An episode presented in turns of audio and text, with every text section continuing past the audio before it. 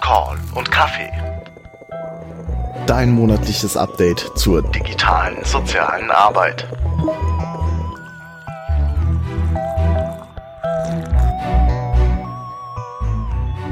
Hallo und herzlich willkommen zu Call und Kaffee Nummer eins, dem freundlichen Podcast rund um digital soziale Arbeit mit Benedikt Geier. Hallo. Und Christian Müller. Lieber Benedikt, ähm, wir haben gerade einen ganz interessanten Jingle gehört für unseren neuen Podcast. Den hast du organisiert. Kannst du da mal ein paar Sätze zu sagen? Was haben wir da gerade gehört? Genau, den habe ich gebastelt, muss man sagen. Den habe ich nicht organisiert, den habe ich einfach gebastelt.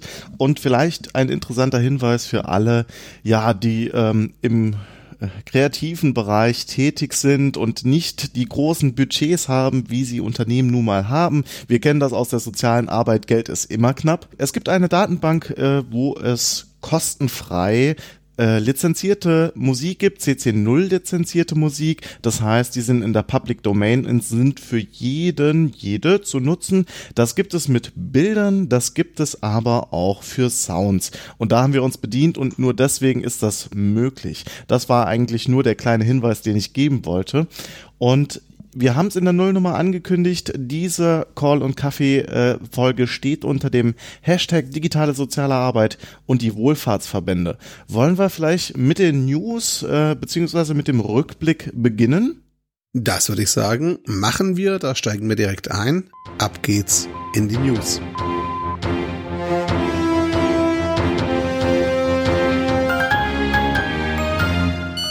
Ja, und gleich am ersten Punkt stehen zwei Begriffe, die muten sehr technisch an und sind sehr aber dennoch wichtig. Und da steht da Meltdown und Spectre. Äh, Benedikt, was verbirgt sich dahinter und warum reden wir hier drüber? Wir wollen gar nicht so technisch werden und erklären, was das ist. Wir verlinken euch einen heißen Artikel, wo das erklärt ist, was da genau passiert. Es geht darum, auf dem Standzeit und euch vor Angriffen, vor potenziellen Angriffen schützt. Meltdown und Spectre zu erklären, tatsächlich äh, würde zu weit führen und ist auch sehr technisch. Da verlinken wir, wie gesagt, auf den heißen Newsletter. Ganz genau, einfach der Appell, macht eure Updates, ignoriert die blinkende Meldung bitte nicht. Die zweite Meldung in unserem Rückblick- und Newsbereich bezieht sich auf das Thema Datenschutz. Davon haben wir auch mal genug gehört in letzter Zeit. Davon werden wir auch dieses Jahr noch mehr hören. Und zwar ist es eine Meldung von YouGov. YouGov bezieht sich auf eine Studie, äh, eine Umfrage, die auch vom Sinus-Institut mit durchgeführt wurde. Ähm, und ja, die Ergebnisse sind ein bisschen wenig überraschend, würde ich fast sagen.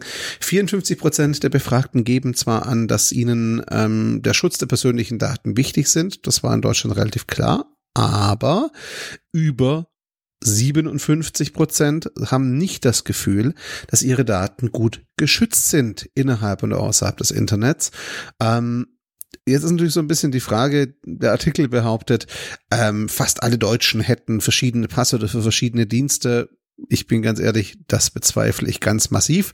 Ähm, wir haben hier, glaube ich, Benedikt, da hätte ich gerne einen Input zu, so ein bisschen Diskrepanz zwischen einerseits ähm, den realen Bedingungen rund um den Datenschutz und zum anderen den gefühlten Datenschutz vielleicht auch. Es ist ein großes Thema, sicher beschäftigen wir uns noch damit, aber einfach mal kurz deinen Input dazu. Ähm, wie hast du denn diese Studie und diesen Artikel so verstanden? Ja, also ich würde gar nicht so sehr auf den Artikel eingehen, sondern nochmal der Hinweis, Datenschutz, da kommt was, da kommt was von der EU, da werden wir uns vielleicht schwerpunktmäßig mit einer Datenschutzverordnung oder einer neuen Regelung auseinandersetzen. Seit 2010, glaube ich, Snowden-Enthüllung und so weiter, ähm, Geheimdienste, da ist schon eine Verunsicherung, hat da stattgefunden. Die Unternehmen können ja versprechen im, im Zweifel, was sie wollen. Ich habe so die Beobachtung gemacht, dass dieses permanente Aushöhlen der Datensicherheit ja tatsächlich ein Problem ist und äh, es ist so beides da, ne? Auf der einen Seite vertrauen wir nicht mehr so sehr, aber es hindert uns auch nicht am Nutzen dieser Dienste. Ich weiß nicht, wie du es siehst, also ich glaube, äh, es hat so beides. Ja, definitiv. Ähm, es hat einen, einen unguten Beigeschmack, würde ich jetzt einfach mal sagen. Äh, natürlich seit Snowden ganz klar. Auf der anderen Seite bin ich ja einer von den Verfechtern, die sagen, ähm, ich nehme Google und Co., auch wenn man das vielleicht naiv nennen darf, aber ich nehme ihnen ab, mit ihren großen Unternehmenskunden haben sie ein ganz massives eigenes Interesse daran, die Daten ordentlich zu behandeln. Das schließt nicht aus, dass sie Zugriff gewähren, Behörden, ganz klar, das ist immer so ein Unsicherheitsfaktor. Auf der anderen Seite ähm, ist das auch nicht das entscheidende Problem im Thema Datenschutz und Privatsphäre. Das entscheidende Problem ist eher der unbefugte Zugriff und ich glaube, da ist es bei den großen, zum großen Teil noch besser aufgehoben als auf eigenen Servern vielleicht, weil, wenn wir ehrlich sind und uns die Rechner und die Infrastruktur vieler Sozialträger angucken, ähm, vom Level her an Sicherheit sind, glaube ich, Google und Facebook schon noch auf einer ganz anderen Ebene unterwegs als die meisten Sozialträger und ihre Infrastruktur. Wir wollen es aber gar nicht zu sehr in diesem Thema verweisen. Das passiert schon viel zu oft, wenn es um die Diskussion geht. Nee, aber einfach uns war der Hinweis wichtig, Datenschutz ist ein Thema und es geht nicht immer darum, wie real sind Daten geschützt, sondern auch, wie fühlt sich's vielleicht an. Die dritte Meldung, Benedikt, ist auch wieder was Digitales und da ging es um die Digitalkompetenz der Deutschen. Ähm, die ist, wenn man Statista und ihrer Infografik glauben darf, ähm, erwartet niedrig, ich sag's mal freundlich. Ähm, auch hier einfach nur der Hinweis auf den Artikel, wir verlinken euch das Ganze auch. Das Ganze kommt aus dem Digitalindex 2017, 2018. Es ist ein schöner Reality-Check, würde ich jetzt auf Neudeutsch sagen. Also sprich eine schöne Erdung, um mal zu gucken, wo stehen wir denn digital und da haben wir noch viele Hausaufgaben zu machen, würde ich behaupten. Einfach nur als Lesetipp. Das nächste, das hast du uns mit reingeworfen und das finde ich auch ganz spannend. Geh doch bitte drauf ein. Ich habe hier die neue Gym-Studie Jugendinformation Multimedia, das MPFS stehen, des Medienpädagogischen Forschungsverbandes Südwest. Was sagt die uns denn?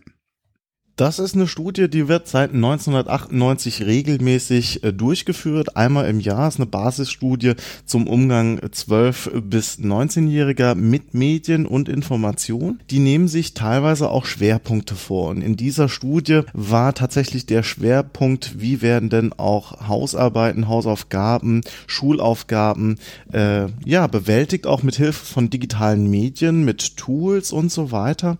Ich wollte nur auf die Studie hinweisen, die ist wertvoll im Vergleich durch die Jahre hinweg, aber die ist auch wertvoll, wenn man tatsächlich mit Jugendlichen in der sozialen Arbeit zu tun hat oder wenn man Jugendliche als Zielgruppe hat, dann liefert diese Studie schöne Einblicke in die Mediennutzungsverhalten. Das als lediglicher Hinweis. Genau. Und abschließend zum Newsbereich noch ein Link, der ist auch wieder ein bisschen technisch, aber ich glaube, er ist tatsächlich sehr wichtig für viele NGO. Er stammt von Fundraiser Magazin. Ich habe ihn auch aus der Online-Fundraising Facebook-Gruppe, also danke an die Kollegen an der Stelle. Und zwar ähm, schreibt das äh, Fundraiser Magazin, genau genommen Sabine Wagner-Schäfer, über die neuen Regeln von Google Ad Grants. Wer Google Ad Grants nicht kennt, vielleicht ganz kurz zur Einordnung. Google Ad dürfte jeder am Begriff sein, Google Ads, also die Google Werbeanzeigen, die wir vielleicht wissen, ähm, massiv Traffic und Klicks bringen können, was natürlich im Online-Fundraising auch eine sehr wertvolle Währung ist.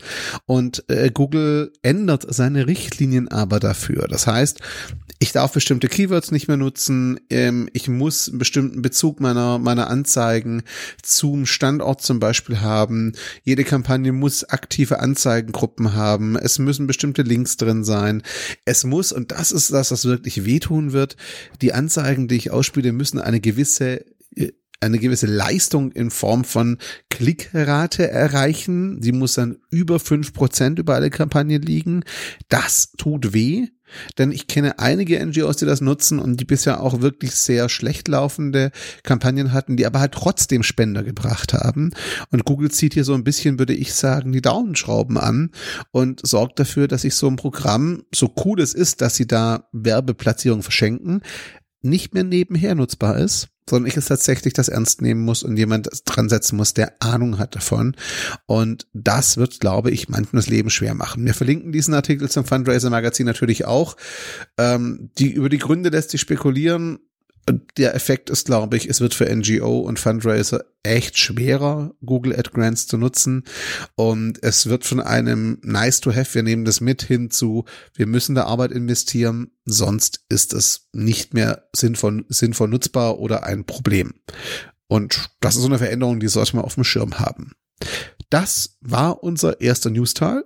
Und jetzt geht's ab ins Schwerpunktthema haben ja gesagt, die Sendung lautet Call und Kaffee, digitale soziale Arbeit und die Wohlfahrtsverbände. Ich habe die Gelegenheit gehabt, mit Eva Welskop-Deffer vom Caritas-Verband äh, zu telefonieren. Sie hat gesprochen für die BAGFW, Bundesarbeitsgemeinschaft der freien Wohlfahrtspflege und mit Eva Westkop-Deffer habe ich gesprochen, warum denn zum Beispiel Wohlfahrtsverbände schon heute das Thema für wichtig erachten, welche Veränderungen sie auf uns zukommen, beziehungsweise auf die soziale Arbeit zukommen sehen und welche sozialpolitischen Aufgaben damit verbunden sind. Hört in das Gespräch rein und danach sprechen wir noch kurz drüber, Christian. Genau, viel Spaß dabei. Ja, und wie eben schon mit Christian angesprochen, freuen wir uns ganz besonders bei der ersten Folge Call und Kaffee eine Gesprächspartnerin zu haben, eine kompetente Gesprächspartnerin. Äh, wie schon eben erwähnt, hat die Bundesarbeitsgemeinschaft der freien Wohlfahrtspflege ein Papier vorgelegt. Letzten September 2017 war das. Und das nennt sich digitale Transformation und gesellschaftlicher Zusammenhalt. Äh, und das verlinken wir euch. Lest es euch durch. Sehr interessant, sehr spannend. Und darüber darf ich heute sprechen mit Eva Welskop-Deffer. Hallo Eva. Grüß dich, Benedikt. Wir kennen uns von einem Barcamp der sozialen Arbeit, können wir, glaube ich, hier äh, verraten. Da haben wir auch über die Digitalisierung in der sozialen Arbeit gesprochen. Und das ist ja schon durchaus ein sehr großer Bereich. Mich würde es freuen, wenn du kurz erklären kannst, warum sehen denn Wohlfahrtsverbände im Thema der digitalen sozialen Arbeit oder digitale Transformation schon heute eine Bedeutung, um so ein Papier vorzulegen? Ja, das, also das Papier, um es zu verraten, ähm, war jetzt ganz konkret ausgelöst durch die Arbeit der Bundesregierung. Also es gab einen Dialog mit der Bundesministerin für Familie, Senioren, Frauen und Jugend, wo deutlich wurde, dass auch das Familienministerium jetzt nochmal genauer geschaut hat, was verändert sich durch die Digitalisierung im Zuständigkeitsbereich des Familienministeriums und das war der Anstoß für das Papier.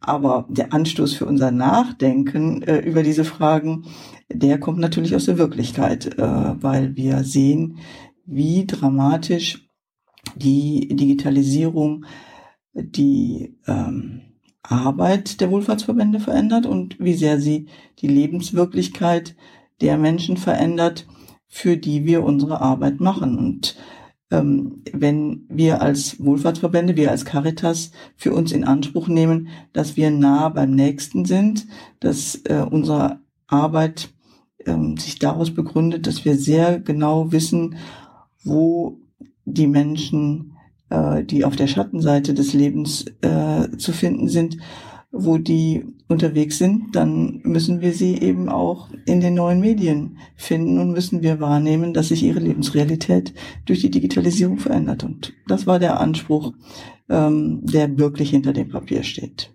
Mhm.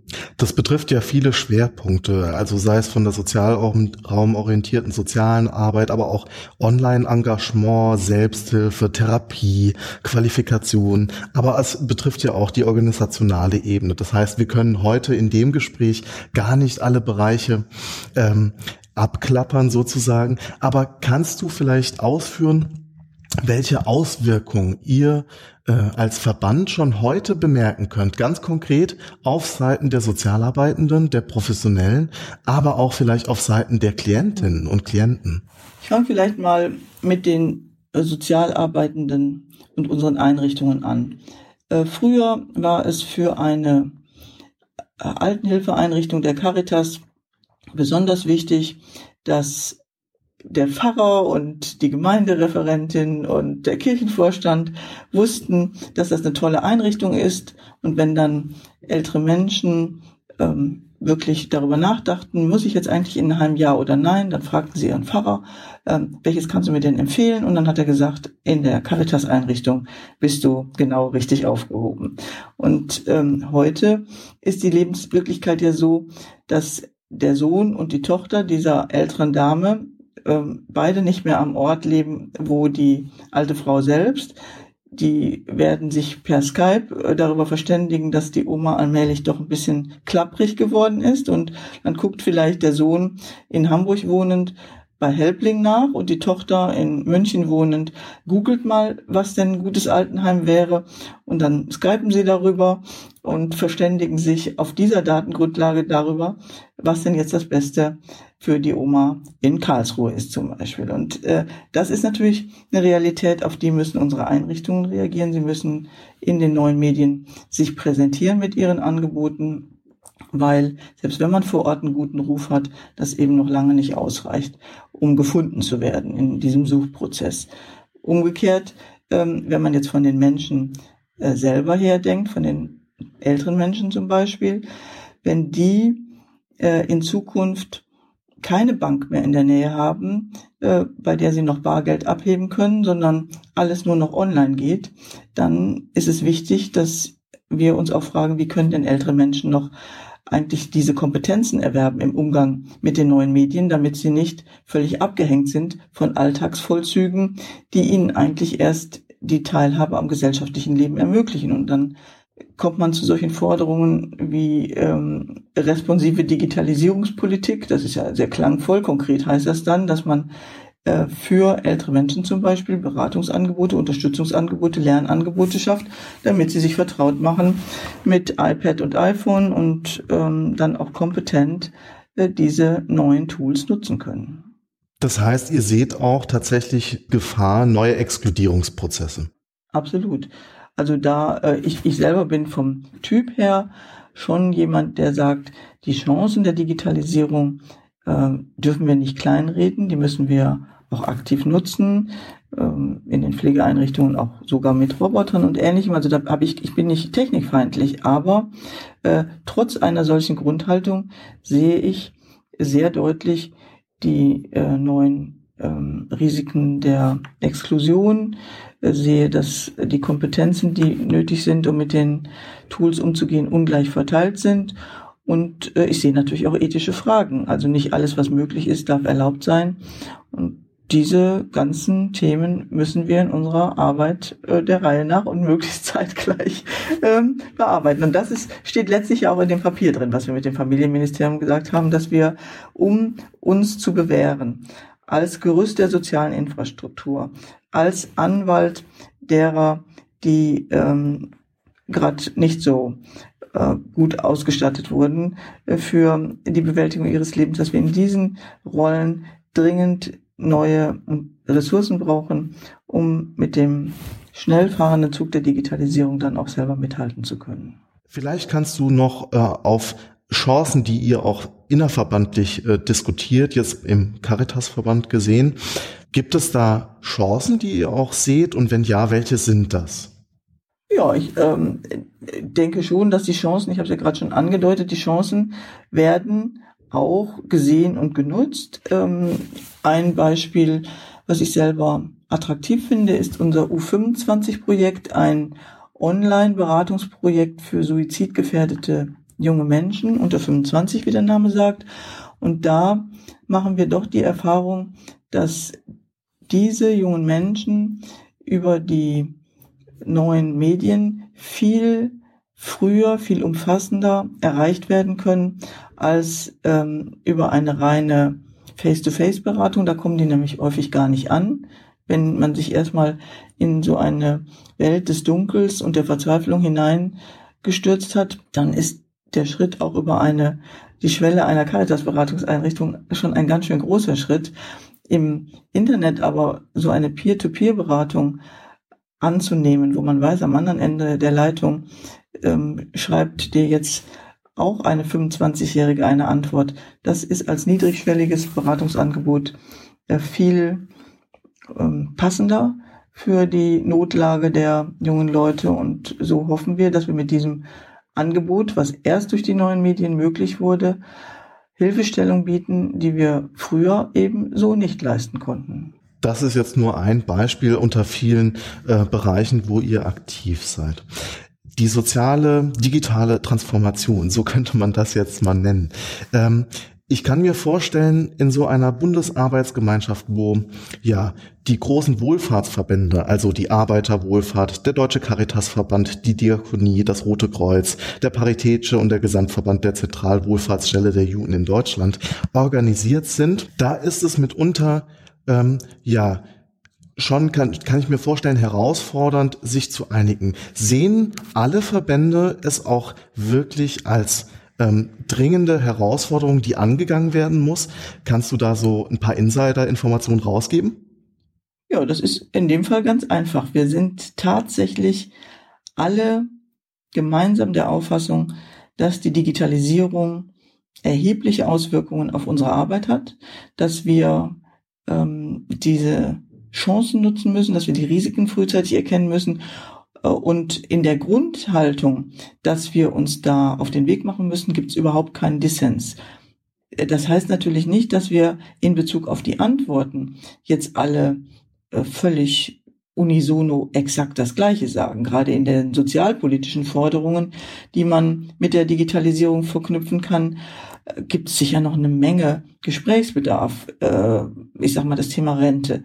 Glauben wir, dass die Digitalisierung ganz viele Arbeitsplätze vernichtet und man deswegen ein System der Alterssicherung, das an der Erwerbsarbeit anknüpft, gar nicht mehr in die Zukunft führen kann. Das könnte eine Position sein, die durchaus bei einigen Kollegen in den Wohlfahrtsverbänden ernsthaft diskutiert wird. Oder sagt man, und das ist jetzt eher unsere Position beim Caritasverband, es wird als erstes zu einer Hybridisierung der Arbeit kommen. Das heißt, abhängige und selbstständige Arbeit vermischen sich im Lebenslauf immer intensiver und immer wechselvoller, sodass ein Alterssicherungssystem, was nur Beiträge von Lohneinkommen erhebt, aber Einkommen aus selbstständiger Arbeit beitragsfrei lässt, ähm, dass ein solches Alterssystem, Alterssicherungssystem Lücken entstehen lässt, so dass wir dann fordern, auch diese neuen Selbstständigen, die auf den Plattformen ihre Arbeit anbieten,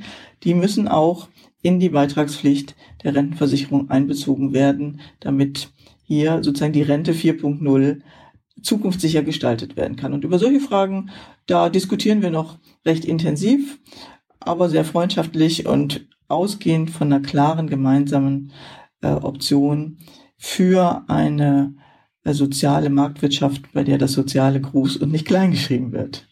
Mhm, mhm. Jetzt hast du angesprochen die sozialpolitische Aufgabe am Beispiel der Rente.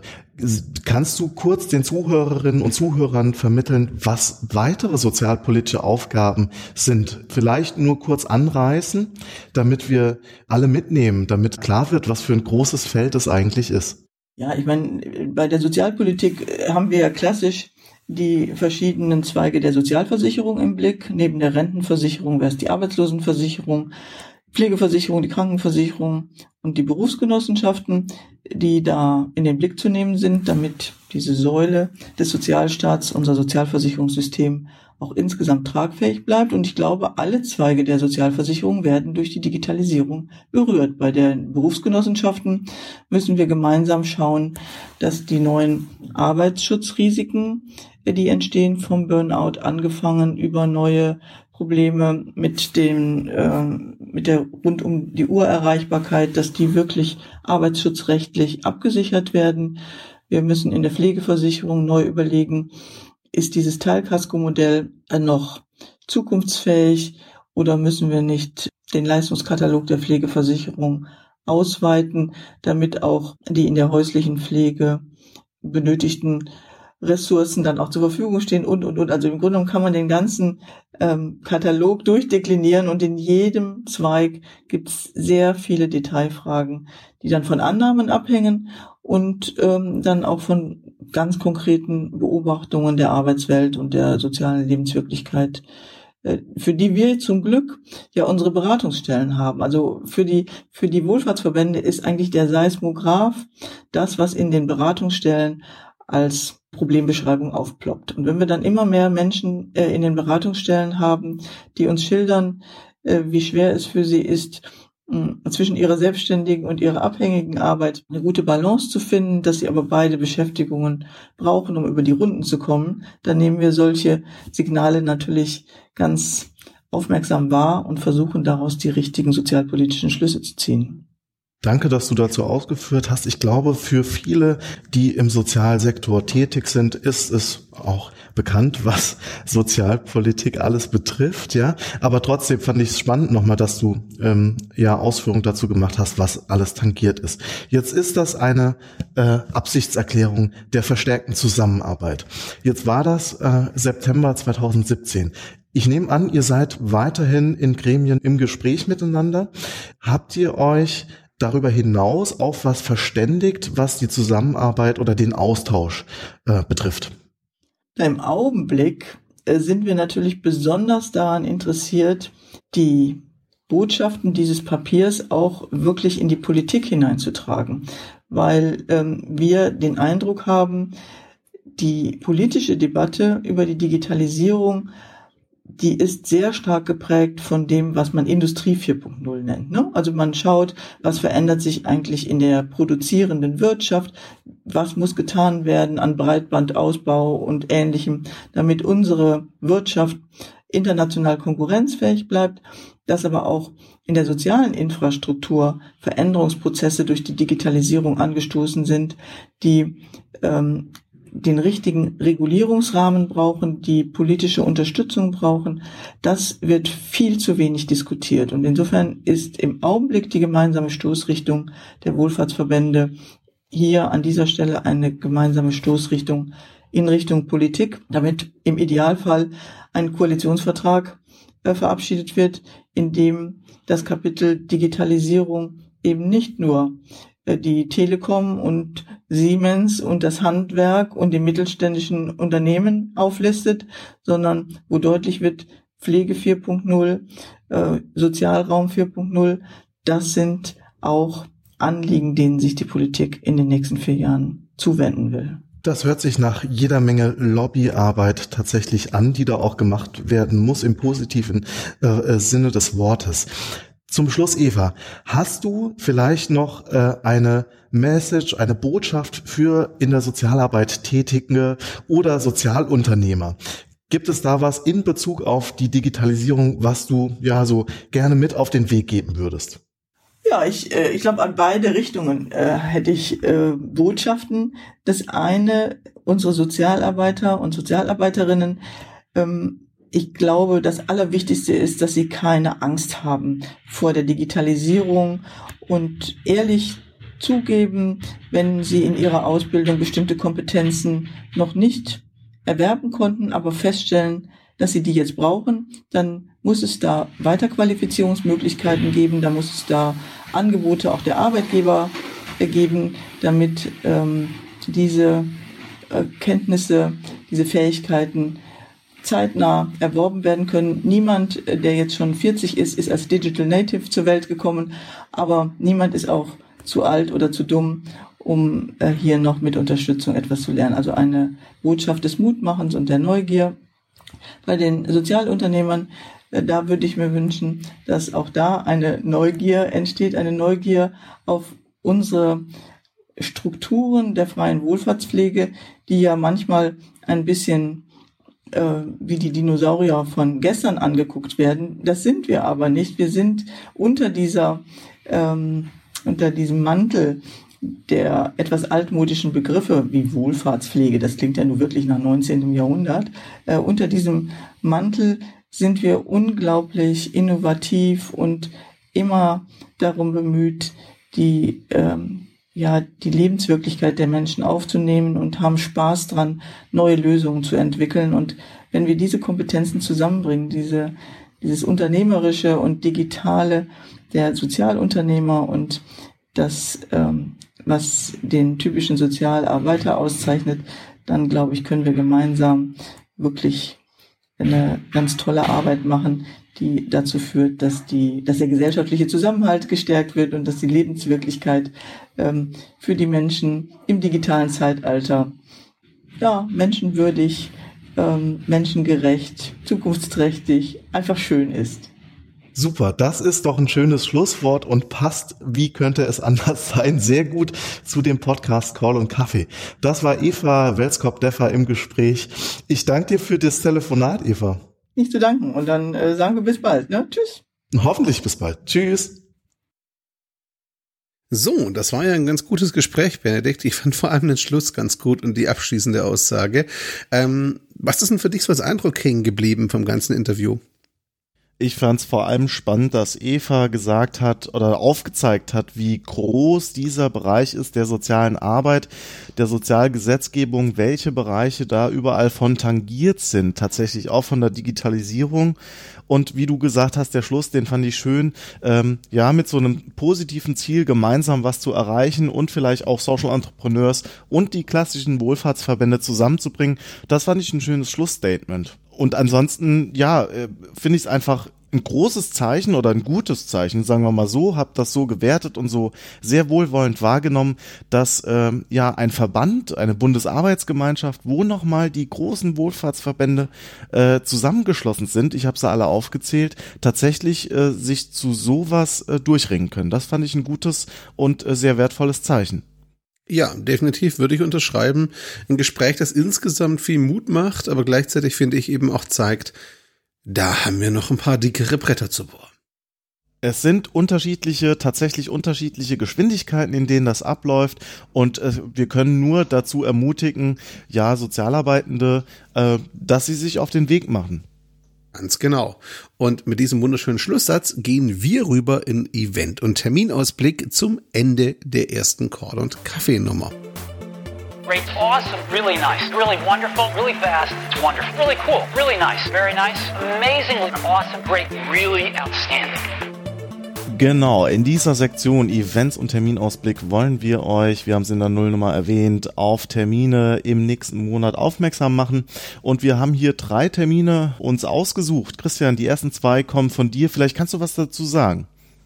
Ähm, also, wir haben auf jeden Fall schon mal die Cent-Auftaktveranstaltung am 1.2.